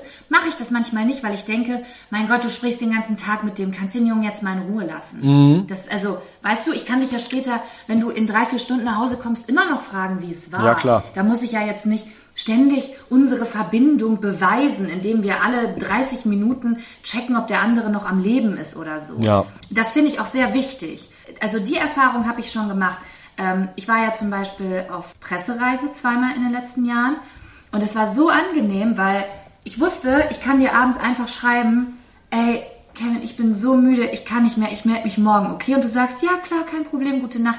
Und es interessiert dich überhaupt nicht, dass ich dich nicht anrufe. Ich habe das aber in früheren Beziehungen schon erlebt, da, weißt du, was da passiert ist, wenn ich abends nicht das einstündige ja, Gespräch geführt habe, hinterm Haus, während vorm Haus meine Freunde sind und sich fragen, wo zur Hölle ist die? Ja, ja, ja. genau, ja, Dito. Also lasst euch auch mal in Ruhe, lasst euch Freiraum. Ganz am Anfang, ich hatte so ein Problem, weißt du noch, als wir äh, mit Sam in der Wohnung gewohnt haben und äh, ich die Bachelorarbeit schreiben musste und lernen mhm. musste am mhm. Schreibtisch. Und ich bin so aggressiv geworden, weil du im Raum warst, weil das ich musste alleine sein mit dieser Aufgabe. Und du hast dann zu mir gesagt, Hä, wieso sagst du das nicht? Ich nehme jetzt meine Sachen und ich gehe drei Stunden spazieren. Wir sehen uns später. Ja. Das ist für mich eine völlig neue Welt, ist für mich dass das überhaupt möglich ist, dass man zusammen sein kann und sich lieben kann, ohne sich einzusperren, sondern ich glaube, weil wir beide vorher das andere Negativbeispiel auch kennengelernt haben. Man, man sollte einfach daran denken, wie angenehm es ist, wenn man selber mal seine Ruhe haben, also es geht ja nicht um Ruhe haben von dem anderen, aber wenn man einfach mal kurz alleine ist und seine eigenen fünf Gedanken ist, äh, ordnen kann, wie angenehm das für einen selber ist und es dem anderen halt auch gönnen. So. Gönnen, das ist eine gute Sache. Liebst du jemanden wirklich und willst, dass er glücklich ist oder willst du, dass er dich glücklich macht? Ja, ja, willst ja. Willst du, dass du mhm. dich die ganze Zeit wohlfühlst und dein Ego bestätigt wird, ja, der liebt mich, ja, der liebt mich? Oder möchtest du, dass jemand einen schönen Abend hat ohne dich und vertraust ihm genug? Also da ist natürlich, spielt natürlich auch äh, Vertrauen eine Rolle. Ne? Mhm. Wenn man natürlich ständig Angst hat, dass jemand fremdgehen könnte oder jemand anders kennenlernt, sollte man darüber nachdenken, a, bin ich mit einer vertrauenswürdigen Person zusammen und b, oder habe ich eventuell ein Selbstliebeproblem und denke, dass jemand mich gar nicht toll genug finden kann, als dass er heute Abend nicht drei, drei andere Menschen findet. Gleich drei. Kommen wir doch direkt zur nächsten Frage, die ich finde sehr gut dazu passt. Und zwar, würdet ihr eine offene Beziehung eingehen? Beziehungsweise, was sagt ihr dazu? Was sage ich dazu? Das haben, das haben wir ja, also die. Darf ich dich kurz unterbrechen? Natürlich. Ich würde gerne noch eine zweite Frage mit reinwerfen und Okay. wir machen daraus ein Gemisch. Die nächste Frage ist nämlich, fragst du dich manchmal, wie es wäre, wenn du Single wärst, unabhängig von allem? Und ich finde, das passt sehr, sehr gut zusammen. Ich habe das Ja. Gefühl nämlich, es gibt Beziehungen, es gibt Single-Dasein und dann gibt es so diesen Kompromiss, wir machen eine offene Beziehung, da verpflichten wir uns nicht so Ja, doll, ja, Ne? ja. Ja, also bitte, du, äh, the stage is yours zur offenen Beziehung. Ähm, da haben wir ja auch in einem Video einmal kurz die Frage schon beantwortet eigentlich. Meine Meinung dazu hat sich eigentlich nicht geändert. Ist, glaube ich, für mich persönlich nichts, weil ich ein eifersüchtiger Mensch bin und ich, glaube ich, einfach nicht mit dem Gedanken klarkommen würde. Aber prinzipiell verurteile ich es nicht, weil ich es nachvollziehen kann. Ja, weil ich es nachvollziehen kann. Punkt. Ja, mir geht's ähnlich. Äh, vor fünf, sechs Jahren hätte ich gesagt, boah, offene Beziehung, was für eine Scheiße. Also bitte, wer macht denn sowas? Das sind Leute, die sich nicht entscheiden können. Die können sich nicht wirklich lieben. Das hätte ich damals gesagt. Ja. Das sehe ich mittlerweile anders. Ähm, wenn ich mir das ganz objektiv vorstelle, so ich st- stelle mir total objektiv vor, ich lebe woanders, da ist jemand und alles ist offen, kann ich mir das irgendwie so vorstellen, aber ich kann es nicht in der Praxis in meinem eigenen Leben mir vorstellen. Ja, genau. Das Ding ist aber auch, dass es mh, keine Notwendigkeit dafür gibt.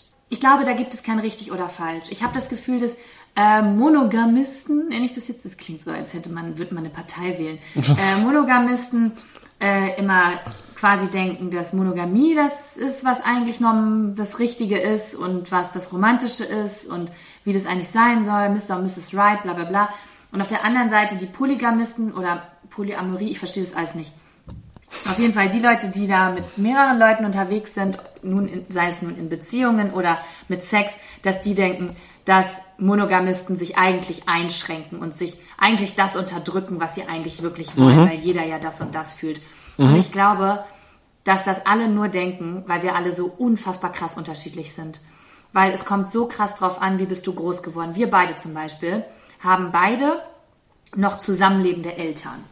Wir sind beide quasi schon so ein bisschen in so einer Hollywood-Situation groß geworden. Da sind die Eltern, die hal- halten zusammen, die lieben sich noch, die küssen sich noch. Ich war, keine Ahnung, ich habe noch bis 13 erlebt, dass meine Eltern irgendwie äh, abends im Wohnzimmer standen und sich im Arm hatten und getanzt Ja, haben und ja. rumgeknutscht haben und sowas. Es war für meine Mutter, jedes Mal, wenn meine Mutter was trinkt, sagt sie immer denselben Satz. Weißt du eigentlich, dass ich immer noch total verliebt in deinen Vater bin? So, ne? Ja klar, sind natürlich betrunken, aber nichtsdestotrotz, äh, auch wenn es da natürlich ganz viele Krisen immer auch gab und ganz viele Probleme und Lebensumstellungen und keine Ahnung, würde ich sagen, spielt das auch erstmal noch mit ein. Dann kommt es dazu, bist du eine eifersüchtige Person, kannst du dich überhaupt einlassen auf dieses Konzept? Weil ich würde sagen, es ist schon ein, wie soll ich das sagen? Ich, ich habe schon das Gefühl, dass diese offene, wenn- also Leute, die wirklich offene Beziehungen führen, wirklich, wo, wo Liebe und Gefühle und Sex mit im Spiel sind, dass es schon eine sehr spirituelle Art auch ist. Also du Ja. musst ja quasi sehr auch mit dir selbst im Reinen sein und sehr gerne mit dir alleine sein, weil am Ende des Tages ist da keine von den Personen, die sagt, ich entscheide mich nur für dich und nur für dich und ich bin am Ende immer noch da, auch wenn alle gehen. Denn d- du sagst, Mhm. Ja, ich prinzipiell, ja. alle und ihr liebt alle mich, aber am Ende des Tages, äh, Lieben wir alle zuerst uns selber. genau, würde ich jetzt einfach mal so sagen. Eu, so, Nicht egoistisch gemeint, nicht aber egoistisch, aber man rechnet schon eher damit, würde ich jetzt einfach mal sagen, vielleicht am Ende alleine zu sein, weil man keine Kinder mit einer Person bekommt Ja. und kein Haus mit einer Person baut und da eine oder nicht alle seine parallelen Beziehungen unter ein Dach und Fach halt kriegt, Genau. um sich halt, um sowas dann am Ende dabei Genau. rauszukriegen. Und ich war schon immer so ein Ein-Personen-Mensch. Ich hatte zwar schon immer zum Beispiel einen Freundeskreis, aber nichtsdestotrotz hatte ich immer diese eine beste Freundin und diesen einen besten Freund, mit dem ich durch dick und dünn gegangen bin. Wir haben in einem Bett geschlafen, wir haben alles zusammen durchlebt, man hat heulend vor der Tür gestanden. Ich brauchte schon immer diese eine Person, mit der ich Pferde stehlen kann. Nicht um mich ganz zu fühlen, sondern ja, weil das, ich finde, dass es schon sehr viel Zeit kostet, wenn eine Person dich zu 100% kennt und alles aus dem, du willst dein Leben mit dieser Person teilen, kannst du ja nicht mit Genau, das war auch mein Gedanke. Das ist ja schon, also wir sind ja schon mit einer Person, die, also ist ja, schon anstrengend. nur so, so, was brauche ich? Fünf. Äh, ist schon richtig so. Aber, also ich sage mir mal, es ist, ist es mir nicht mehr, auch nicht mehr so fremd wie, ähm, angenommen, du hättest jetzt am Anfang unserer Beziehung äh, gesagt, so du, ich würde aber gerne eine offene draus machen, bla bla bla bla bla. Ich glaube, dass ich mich eventuell schon mit dem Gedanken anfreunden könnte, besonders wenn es sich dabei um eine Person geht, äh, handelt äh, wie du, die ich wirklich sehr gerne habe und Danke. danke, bitte, äh, hab dich lieb. Ja, danke. Ähm, aber wie du auch gerade gesagt hast, ich weiß halt nicht, ob ich das, ob das auf Dauer mein Beziehungsmodell der Wahl wäre, weil ich schon sehr gerne auch, wie du es gesagt hast, jemanden habe, mit dem ich Pferde stehlen kann. ja, ich finde es Und halt dieser eine Person, mit der man halt durch dick und dünn geht. Genau. Das ist, schön. ähm, ja, und Aber wir kennen die andere Seite ja auch gar nicht, ne? Wir wissen ja auch Nicht gar wirklich, nicht, wie sich nee. das anfühlt. So, ich kenne halt nur, oh mein Gott, der wollte nicht mit mir zusammen sein. Ich gehe im Dunkeln nach Hause und morgens um sechs und fühle mich allein und verlassen, weil mein Schwarm will nichts von mir. Und dann gehe ich halt zu meiner besten Freundin und bin da. Also, ja, ich brauche dieses total krasse Bounding. Ich kenne das auch von zu Hause so. Wir halten zusammen. Wir sind ein eingeschweißtes Team. Wir gegen den Rest der Welt. Ja. So, das kenne ich halt so. Und ähm, ich denke, da ist einfach jeder anders groß geworden. Ne? Vielleicht ist jemand nicht so Absolut. groß geworden und sagt so, ich fühle mich sehr gut und sicher in einem Konstrukt, wo ich weiß, ich habe zwei, drei Leute, denen ich Aber ich halbwegs kann jederzeit gehen, wenn ich das möchte. Oder zwei Personen, denen ich sehr nahe stehe, aber mir ist total wichtig. Ist ja auch eine sexuelle Sache. Auch, Ja. Ne? Spielt ja auch irgendwie. Oft. rein. Genau. Und das fand ich auch nämlich sehr spannend, diese Frage. Fragst du dich manchmal, wie es wäre, wenn du Single wärst? Finde Mhm. ich gar nicht schlecht, aber dann kommt unabhängig von allem einfach dein Ding machen. Und das finde ich schon wieder so schade, weil ich immer das Gefühl habe, dass mit einer Beziehung immer verbunden wird, dass man nicht sein Ding machen halt wieder diese kann. Abhängigkeit. Genau. Aber das ist, das ist ja, das ist ja schon die komplett falsche Annahme, weil man kann ja äh, zu zweit genauso alles machen wie alleine. Du kannst nicht einfach dich hinsetzen und den einen Tag sagen, so, ich will jetzt verreisen und einfach die Wohnung verlassen und Tschüss sagen. So, du musst schon mit an deinen Partner denken, aber nichts ist unmöglich trotzdem. Ja, nichts ist unmöglich. Wenn ich So. jetzt, also wir sind, du bist ja so ein verständnisvoller Typ. Deine Sicherheit wäre nicht angegriffen davon, wenn ich das sagen würde. Wenn ich jetzt morgen auf dich zukomme und sage, ich habe sowas ja schon mal aus Trotz gesagt, ich brauche das, ich möchte morgen alleine in den Urlaub fliegen, ich hab, ich buche mir jetzt einen Flug, ist es okay? Würdest du ja sagen? Ja, Ja. na klar. Das ist auch eine Sache, die wir wirklich sehr gut drauf haben. Zu sagen, ich freue mich darauf, dass du heute nicht da bist. Das können wir. Und das finde ich sehr wichtig. Weil wir aber auch beide wissen, dass der Gegenüber das nicht falsch versteht im Sinne von, ich bin äh, froh, dich nervensäge endlich los zu sein, sondern ich freue mich einfach mal auf Me-Time. Ja, Me-Time. man ist ja auch mal eine andere Person, wenn man alleine ist. Also so einfach mal, das ist so entspannt auf einer Energieebene auch, zu wissen, ich bin jetzt hier und hier ist niemand sonst außer mir. Nichts, was ich tue, juckt irgendwen. Irgendwen, Ich kann meine ja. Boxershorts im, im Flur liegen lassen und es stört keinen. Es geht gar nicht darum, was man auch nur macht, sondern dass einfach nichts passieren kann. Mhm. Niemand könnte reinkommen und dir auch nur eine Frage stellen, wo der Kaffee steht oder so. Es ist niemand da. Du könntest 24 Stunden da sitzen, es würde nichts passieren. Das, das, das bringt eine ganz andere Energie in den Körper, Ja. die man manchmal auch braucht einfach. Ne? Definitiv. Man muss natürlich auch dazu sagen, dass wir 24-7 aufeinander hängen. Dementsprechend, wenn wir das nicht könnten, dann weiß ich nicht, ob wir noch zusammen wären. Wir, wären uns Wir wahrscheinlich an die umgebracht. Gurgel gegangen, ja. ja. Ich glaube, es geht bei dieser Frage besonders darum, stellst du dir manchmal vor, boah, wenn ich jetzt frei wäre, wenn jetzt das nur meine Wohnung wäre und ich könnte jetzt tindern und heute Abend eine Frau oder einen Typen einladen und heute Abend auf eine Party gehen und rumvögeln oder so. Ich glaube, Mhm. so ist das gemeint. Oder einfach in den Urlaub, aber das hatten wir ja eben schon. Also Ja. für mich geht es in diesem Fall eigentlich nur um Sex. Weil alles andere kann Ja. Dito, Dito. Die, ja, absolut. Weil alles, was du gerade bis auf das Tindern und Rumvögeln äh, also angesprochen hast, alles, was man sonst an seinem alleine machen könnte, kann ich hier meinetwegen oder deinetwegen jederzeit machen. So, wenn ich heute Abend Bock auf einen Zockabend habe, dann setze ich mich halt einfach an die Xbox und tu's. Nächste Frage. Habt ihr schon mal eine Sexflaute durchgemacht? Und wenn ja, wie habt ihr es wieder rausgeschafft? Ich streite mich in letzter Zeit so oft mit meinem Freund deswegen. Ich habe einfach keine Lust auf Sex. Ihn verletzt das natürlich und er denkt, ich würde ihn nicht mehr attraktiv finden, aber das stimmt überhaupt nicht. Ich weiß nicht mehr, was ich machen soll. Ich nehme die Pille und denke vielleicht, dass es daher kommt, da ich so oder so total schnell reizbar bin. Aber die Pille abzusetzen kommt für mich eigentlich nicht in Frage. Es wäre einfach schön, wenn es wieder so wäre, wäre wie früher mit unserem Liebesleben. Und es liegt ja ganz offensichtlich an mir. Dazu möchte ich direkt erstmal was zum letzten Teil sagen. Und zwar, vor allem, wenn du vielleicht selber sagst, dass es vorher anders war, glaube ich, liegt es schon an der Pille, dass einem der Sexualtrieb ein bisschen flöten gehen kann. Na, das glaube ich nicht. Glaubst du nicht? Nein. Die Pille hat doch Einfluss auf die Hormone. Ja, aber sie schreibt nicht, dass sie sie jetzt erst angefangen hat. Ach so. Schreibt sie, glaub Ja, deswegen meine ich ja, wenn du sie erst ähm, im Laufe der Zeit angefangen hast und es dann plötzlich eingebrochen ist, glaube ich, dass es daran liegen könnte. Nee, ich glaube, wenn es nicht so ist, kommen Ich wir glaube eher, zu. sie hat keinen Bock mehr auf Sex. So würde ich das jetzt verstehen.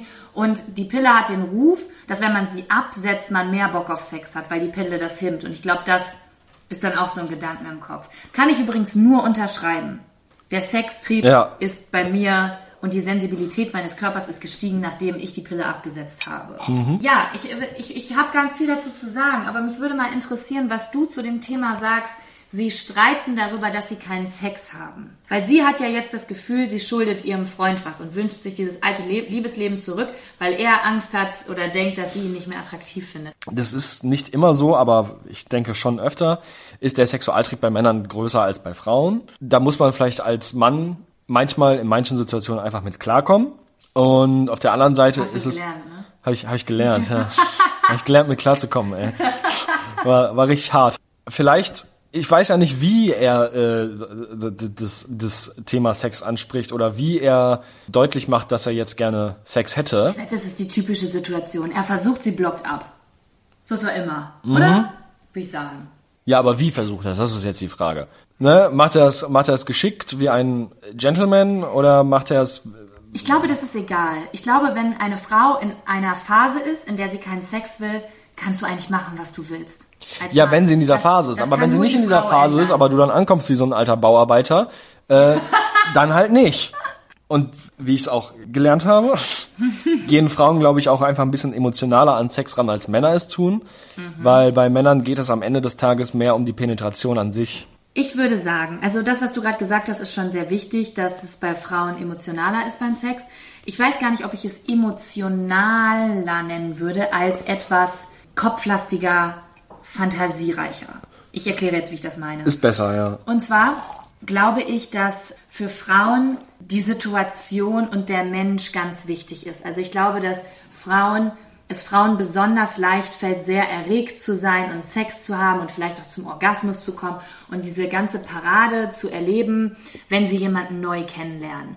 Weil du brauchst, das ist ja wie mit Pornos, das ist ja der Pornos, der, der, der, der neue Mann, der in dein Leben tritt. Das sind, da ist noch ganz viel Fantasie im Spiel. Du kennst den noch nicht so. Der spielt vielleicht auch noch den Starken. Der hat gestern das Mittagessen bezahlt. Boah, das ist total sexistisch.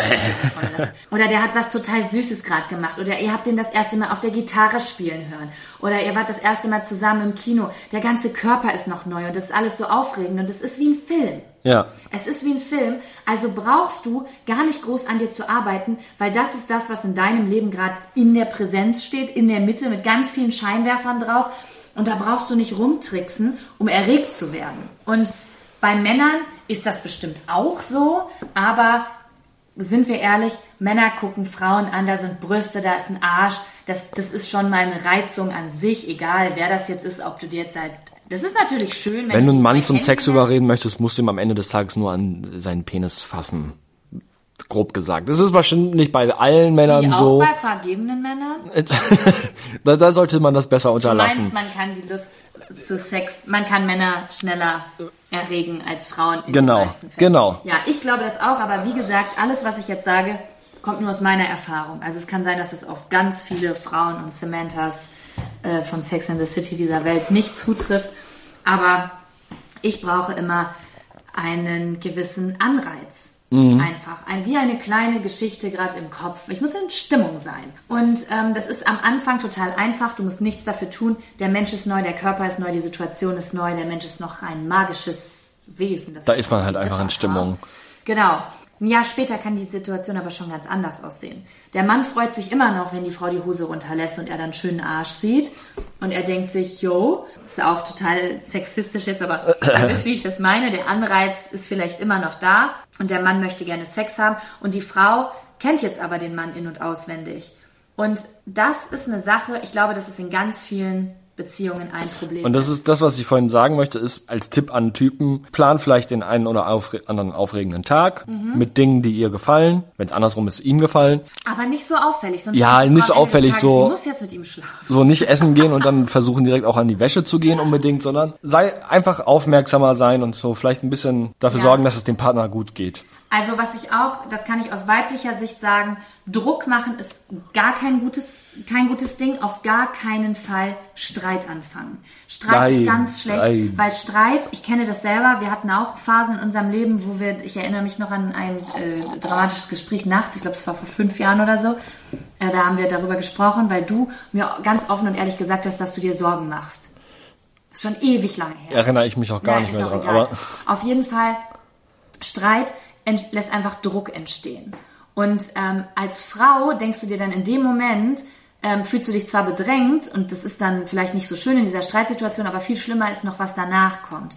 Du, Frauen entwickeln dann manchmal, ich kenne das von Freundinnen und ich kenne das auch von mir, so eine innere Nervosität, wenn schon Situationen entstehen, wo man normalerweise Sex hätte oder früher Sex hatte und dann hat man Angst, dass der andere anfängt, weil man merkt doch jetzt schon, dass man, glaube ich, gar nicht will und dann hast du schon eine riesengroße Mauer aufgebaut, bevor überhaupt jemand nur versucht hat, dich Ja, zu küssen. Das war bei mir eine Zeit lang mal so, dass ich ähm, so unter Stress stand in der Arbeit, dass ich Angst hatte, dich zu küssen, weil ich Angst hatte, dass daraus in deinen Augen Sex entsteht. Also bin ich dir nicht mehr nahe gekommen, weil ich das Gefühl hatte, ich kann keinen Sex haben, weil ich so blockiert war. das ist ja gerade hochaktuell das Thema. Aber jeder ist dazu berechtigt, auch mal Nein zu sagen. Und gönnen in Anführungsstrichen ist dem anderen auch mal Nein zu sagen, weil vielleicht kann man das als Mann eher weniger nachvollziehen, weil man viel einfacher erregt wird und dann, wenn man erstmal erregt ist, dann will man ja auch immer unbedingt. Ähm, aber akzeptieren, wenn der andere mal Nein sagt, Reden ist ganz wichtig, nicht streiten, nicht in dem Moment versuchen, es klappt nicht, man ist frustriert und streitet, sondern sich zurückziehen, ey, geh ins Bad, wähl dir einen von der Palme, dass du erstmal chillst. genau, erstmal ein bisschen runterkommen. Genau, dann zusammensetzen und ganz offen sprechen, wie man sich fühlt. Das hat mir so geholfen, ganz oft dir mitzuteilen, wie ich mich gerade fühle und dass ich selbst, sie schreibt es ja auch selber, ich wünsche mir, dass es so sehr, so sehr, dass es so ist wie früher. Und da kann ich ein paar Tipps geben. Also ich habe ein paar Dinge beobachtet in meinem Leben, die mir geholfen haben, dass ich wieder Lust auf Sex hatte. Das ist zum einen äh, an alle Frauen, die Pornos gucken. Achtet darauf, dass ihr nicht so einen abgefahrenen Scheiß guckt. Das ist aber auch an die Männer. Aber definitiv auch an die Männer. Ich habe das Gefühl, wenn du viel krassen Scheiß guckst, und ich werde jetzt keine Beispiele nennen, mit krassen Scheiß meine ich jetzt nicht Animes, wo irgendwie eine Tentakel in den Arsch geht oder so, sondern ich meine jetzt wirklich vielleicht auch, äh, keine Ahnung, man hat mal eine Zeit, wo man sich vielleicht mal mehr selbst befriedigt und man hat keine Lust, das mit sich alleine zu machen, deswegen guckt man Pornos. Und weil es immer langweiliger wird, äh, wird's dann, geht's dann immer weiter. Und zum Schluss guckt man sich nur noch irgendwie fremde Leute an, die vielleicht auf dem Parkplatz Sex haben und der eine betrügt seine Frau und der andere, die andere betrügt ihren Mann und am Ende bist du so in diesen krassen Geschichten verworren, dass dein eigenes Sexleben fast schon langweilig wird. Und du fast schon das Gefühl hast, hier müsste jetzt ein Handwerker reinkommen, wie aus einem 80er-Porno, und ich hätte kein Geld, damit es irgendwie noch aufregend wird. Also, banales Beispiel, aber ja, da finde ich es ganz gut, sich so ein bisschen äh, zu entstumpfen, wenn ihr zu den Frauen gehört oder zu den Männern, die sowas gucken, weil ähm, das kann Erwartungen, unrealistische Erwartungen einfach äh, hervorrufen. Das ist wie mit Zucker. Du isst ganz, ganz viel Zucker immer und auf einmal schmeckt der Apfel nicht mehr und die Banane schmeckt nicht mehr. Ja, Obwohl ja. es so leckeres Obst ist, aber du hast so viel amerikanische Bonbons gelutscht, dass du, das Wort lutschen ist in dem Zusammenhang merkwürdig, dass dir das nicht mehr schmecken kann. Dass dir vielleicht sogar ein deutsches Stück Schokolade nicht mehr schmecken kann, weil in Amerika doppelt so viel Zucker Ja, genau. reingepackt wird. Ja. Und so ist das dann auch. So die Berührung von deinem Partner und der normale, sensitive, leidenschaftliche Sex, den zwei Menschen alleine zu Hause in ihrer Wohnung haben, ist dann auf einmal langweilig. Zu dem Thema vielleicht auch ein kleiner Tipp an die Männer. Wedelt euch nicht zu oft ein von der Palme. Es macht einen halt, ich muss da gerade besonders an deine letzte Folge, also bei Gag Reflex, dein Besuch Ja. bei Gag Reflex denken und es macht halt einen einfach, Ja, Kontext, der Typ, der sieben bis acht Stunden am Tag masturbiert hat. genau. Ich meine nicht unbedingt sogar in dem Ausmaß, sondern ich meine, es muss nicht jeden Tag sein und es macht einen auf Dauer auch vielleicht ein bisschen unempfindlicher, was auch sexuelle Signale des Partners sind, weil man Ja. einfach abgestumpfter da unten ist und man viel schneller an ein Ziel möchte und zwar beide nackt zu sehen Ja. als der Partner, weil man halt so abgestumpft ist, dass alleine Knutschen nicht mehr reicht, damit man erregt wird, sondern Ja. da muss schon mehr sein. Ja. Was ich noch für einen Tipp geben würde, ist, man kriegt immer so kurzfristige Tipps bei dieser Frage. So, mach dir schöne Musik an, zieh dir ein seidenes Kleidchen an und vielleicht funktioniert es bei euch. Bei mir funktioniert es nicht. Wenn ich keinen Bock auf Sex habe, dann habe ich auch keinen Bock, mir hier irgendwie Joe Cocker anzuschmeißen, wie das immer, keine Ahnung, was Joe Cocker immer in den Schlafzimmern der Menschen zu tun hat, äh, zu suchen hat. Und äh, dann reicht es mir auch nicht, mir sexy Unterwäsche anzuziehen. Das will ich dann gar nicht. Was mir aber total hilft, ist langfristig etwas in meinem Kopf zu verändern. Also ich versuche dich mit anderen Augen zu sehen und mein Leben zu verändern. Weil in den Phasen, wo ich gar keinen Sex will, sind die Phasen, wo ich unzufrieden, unglücklich und überarbeitet bin und gestresst. Das ist immer so. Ich habe keinen Platz, weil Sexualität ist was Freies. Sexualität ist wie ganz herzhaft lachen. Das machst du nur, wenn du dich frei und, und glücklich und gut fühlst und nicht das Gefühl hast, gestresst oder gehetzt zu sein oder Druck verspürst, weißt du?